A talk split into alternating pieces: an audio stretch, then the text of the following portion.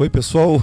Gibran Cunha falando de remo, retornando aí após um longo período sem gravações de novos episódios, voltando agora num novo formato, aparecendo aqui para vocês no nosso canal do YouTube e com apoio e produção total aqui do Remo Fitness, que é o primeiro e único programa de remo indoor online do Brasil que é capitaneado pela nossa super campeã mundial Fabiana Beltrame e o seu treinador, o Júlio Soares. Os dois já estão aí há dois anos com esse programa de remo indoor, o único no Brasil, revolucionário.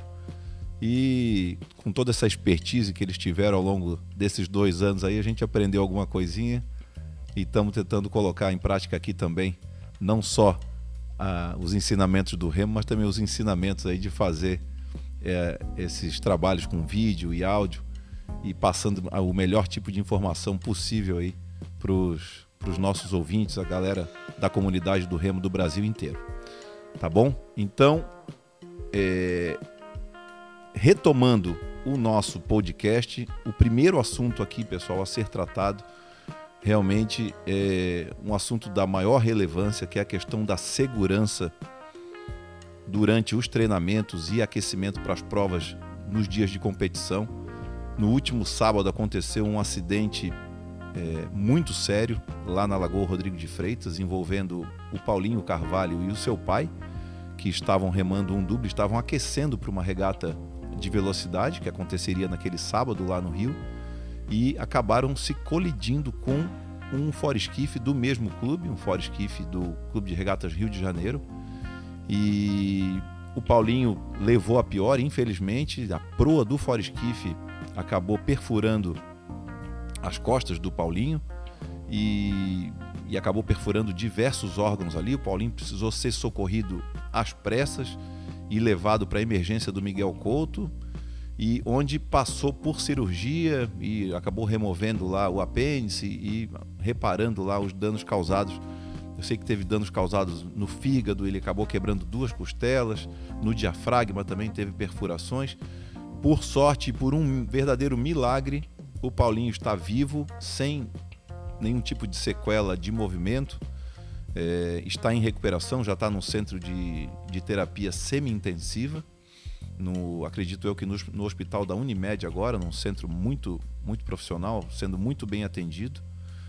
E, mas fica aí, né? Esse, é, essa experiência negativa, mas para que a gente daqui para frente tenha ainda mais cuidados, vocês remadores aí no dia a dia, né? Respeitando sempre o sentido das raias e na medida do possível também sinalizando seus barcos é, com alguma iluminação, enfim, o remador da proa sempre dando aquela olhadinha para trás, porque é de extrema importância evitar esse tipo de acidente. Eu mesmo já Tive alguns acidentes ao longo da minha carreira também, nenhum deles sério, né? Como foi o caso do Paulinho agora, que foi um, um milagre. O pai dele teve um pequeno ferimento na perna, mas está completamente fora de perigo em casa. E o Paulinho daqui a pouco já vai ter alta e está de volta a casa. Vai ter uma, uma recuperação aí que ele vai ter que ter um, bastante paciência, mas o pior realmente já passou e que bom.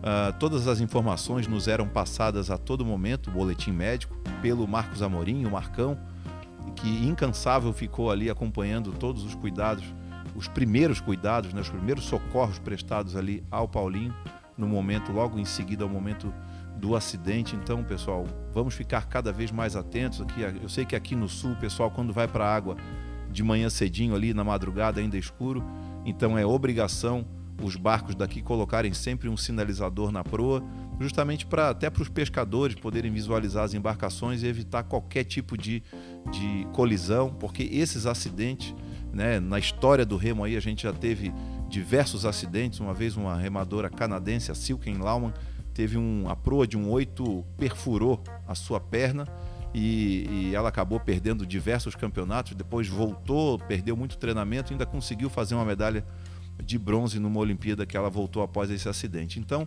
acidentes dessa natureza atrapalham muito o desenrolar dos treinamentos dos atletas. Então, fica a dica aí, pessoal, sempre bastante atenção, remadores da proa, aquela olhadinha para trás, para o lado, a cada três, quatro, cinco remadas. É claro que não é legal, né? Você mexe um pouco na, no, no no equilíbrio do barco e tal, mas é preferível o barco dar uma quedazinha para um bombordo boreste e, e, evitar uma colisão do que daqui a pouco o barco está todo equilibradinho e você daqui a pouco bate num barco que não viu.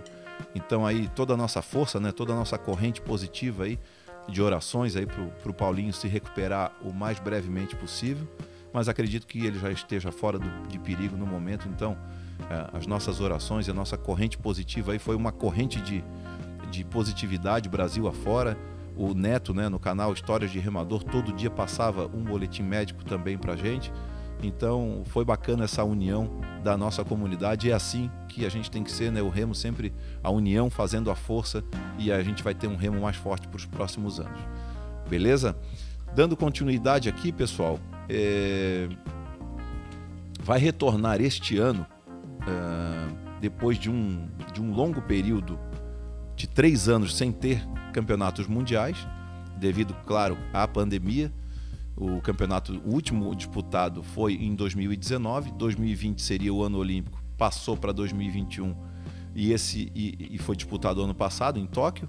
E agora retorna então em 2022 em Hatite, na República Tcheca, dos dias 18 a 25 de setembro agora, então final de semana agora no domingo já começa o primeiro dia de eliminatórias e vai até o próximo domingo, dia 25, a gente vai estar aqui acompanhando e depois vai dar um resultado é, final, né, um parecer final sobre os resultados. É, o Brasil vai ter alguns barcos participando desse Mundial. Na, na categoria sênior, categoria olímpica, o Brasil vai em apenas uma prova, que é o, do, o 200 leve feminino, da Luana Fagundes e da Isadora Greve. As duas são do GPA e conquistaram essa, o direito de ir a esse Mundial com é, com uma vaquinha que elas fizeram e a galera do Brasil inteiro correspondeu a essa vaquinha e elas conseguiram então é, juntar o valor necessário para viajar com o seu treinador, o João Carlos Gonçalves, o Joãozinho, treinador do GPA também, e vai também junto com eles a Lauren Fleck, que faz parte do staff da equipe. Essa prova do 200 leve feminino terão apenas quatro países disputando as medalhas nesse Mundial. São eles o Brasil, a Alemanha, Itália e Estados Unidos. Então isso é uma, é uma estratégia boa. Alguns países no passado faziam muito isso, como Argentina e Chile. Gostavam muito de ir nessas provas um pouco mais vazias, provas não olímpicas. A Argentina cansou de disputar provas de 2 com e 4 com, assim como o Chile também ia nas provas de 200 leve feminino, esquife leve feminino. O Brasil já fez isso também. Então, importante o Brasil tentar conquistar uma medalha, porque uma medalha sempre cai bem aqui junto às secretarias esportivas do Brasil, o próprio Comitê Olímpico Brasileiro também, a gente quer resultado e quer medalhas. Então, quatro países participando, o Brasil tem chances aí de subir ao pódio nessa prova. É, no Pararremo, o Brasil vai com mais quatro é, barcos disputando. No PR1 masculino, o nosso medalhista de bronze em Tóquio 2020-21, René Pereira, vem aí então se mantendo sempre nas finais A desses eventos internacionais. O René treina muito forte, sabe fazer direitinho toda eh, essa planificação ano após ano para se manter aí no topo e tentar conquistar mais medalhas para o Brasil e para sua para o seu quadro de medalhas. No PR2, a Josiane Lima desta vez não terá Michel Peçanha como parceiro de barco, Michel se recuperando de uma lesão vai desta vez com Leandro Sagaz, os dois do Aldo Luz, a Josiane e o Leandro. Leandro conquistou essa vaga, participou de todo o processo seletivo. E eles vão aí com uma dupla nova, então a Josiane que já teve medalha em Jogos Paralímpicos, já teve medalha em Campeonatos Mundiais e Copas do Mundo, vem agora com um parceiro novo para tentar aí fazer esse barco ter uma nova vida. No PR3, é, duble também, é a Diana Oliveira do Flamengo, vai com o Valdeni Júnior, que era atleta do Aldo Luz, agora é atleta do Martinelli aqui de Florianópolis. Então, uma dupla nova também. A Diana já foi campeã mundial com o Jairo Klug, do Pinheiros, lá de São Paulo, e que fez uma seletiva com o Valdeni e o Valdeni acabou vencendo a seletiva direta no esquife e conquistou o direito de remar com a Diana nesse mundial. E fechando no PR1, a multicampeã Cláudia Cícero do Pinheiros, ela que já foi campeã mundial em 2007, fez prata é, no, no Mundial de Carapiro em 2010, fez ouro em 2007, prata em 2010, fez quarto lugar em, nas Olimpíadas de Londres, né? Paralimpíadas de Londres 2012, fez bronze no Campeonato Mundial da Coreia em 2013. Então, em campeonatos mundiais, ela já tem as três medalhas: ouro, prata e bronze. Muito bacana. E fez agora, fechando, um sexto lugar em Tóquio nas Paralimpíadas 2020-21. Os profissionais responsáveis por estas equipes, né, por esses barcos, vão ser o Fred, que já trabalha com Paralímpico há um tempo, ele é técnico do Pararremo do Flamengo, ele vai acompanhar o, o PR3, o barco da Diana e do Valdeni, que eu falava há pouco. O Fernando Carvalho, que é o coordenador do Pararremo da CBR, o Fernandão, conhecido aqui no Sul desta forma, vai cuidar do PR2. O Alê, que é o técnico da Cláudia, lá no Pinheiros, vai é, cuidando né, da Cláudia nesse campeonato mundial. E o César vai como treinador do, do René. Então, o César já bastante experimentado, já muitos anos aí trabalhando à frente do Pararremo do Brasil.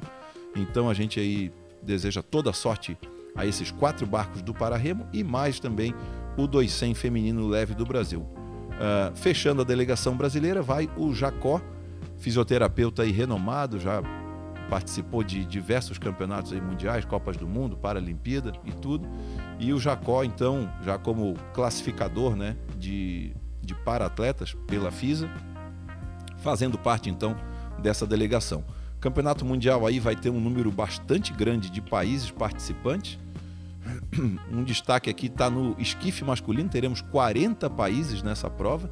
Dentre eles, assim, os principais, o grego Stefanos Nitouskos, que é o campeão, atual campeão olímpico, ganhou uma surpresa, um rapaz vindo do peso leve, venceu lá na Tóquio 2020/21, deixando aí outros grandes é, é, especialistas no esquife lá para as medalhas de prata, bronze e até final B que foi o caso do, do alemão Oliver Zeidler. Então, o grego, o alemão Zeidler, o canadense Trevor Jones, o lituano Mindaugas Griscones, o norueguês Kettelbort, além de mais 35 países, eu falei só 5 aqui, então 40, então mais 35, teremos briga boa nos esquifes. Outro barco que vai ter 29 países, bastante elevado o número de países, vai ser o duble leve masculino, que tem a Irlanda como total favorito, que foi ouro lá na Tóquio 2020, vai tentar manter essa liderança.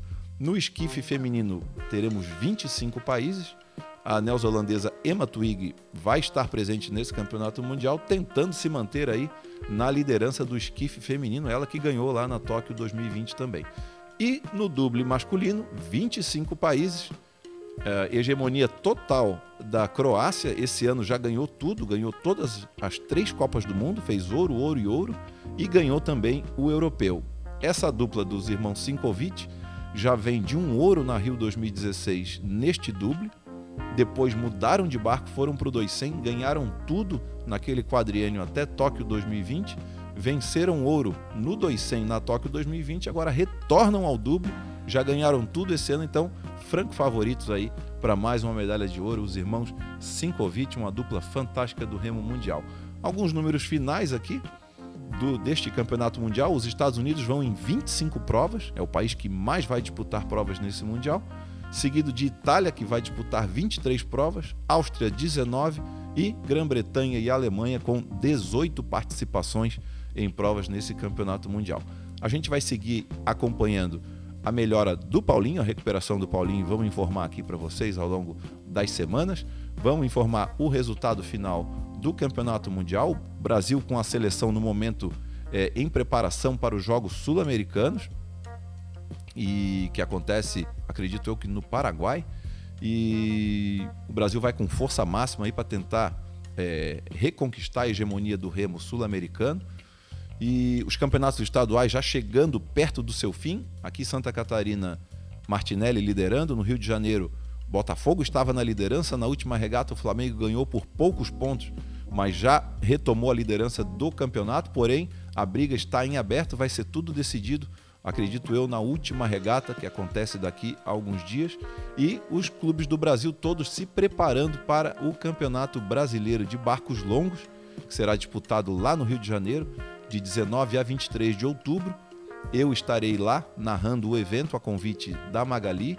Aceitei e fiquei bastante feliz e honrado com o convite. Eu, confesso que eu gosto de fazer esse tipo de trabalho.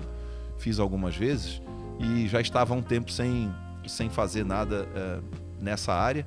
Então fiquei bastante feliz com, com o convite e estarei lá no Rio de Janeiro e narrando, tentando dar um, um pouco de emoção a, a, mais, né? além do que as provas já, já dão por si só, e a gente tentar dar, enriquecer um pouco mais de informações esses eventos do Remo. Valeu, pessoal. Eu me despeço aqui. Um forte abraço a todos. Espero que tenham gostado desse novo formato assim, botando a cara a tapa literalmente aqui para vocês. Valeu, Gibran Cunha e até o próximo episódio. Tchau, tchau.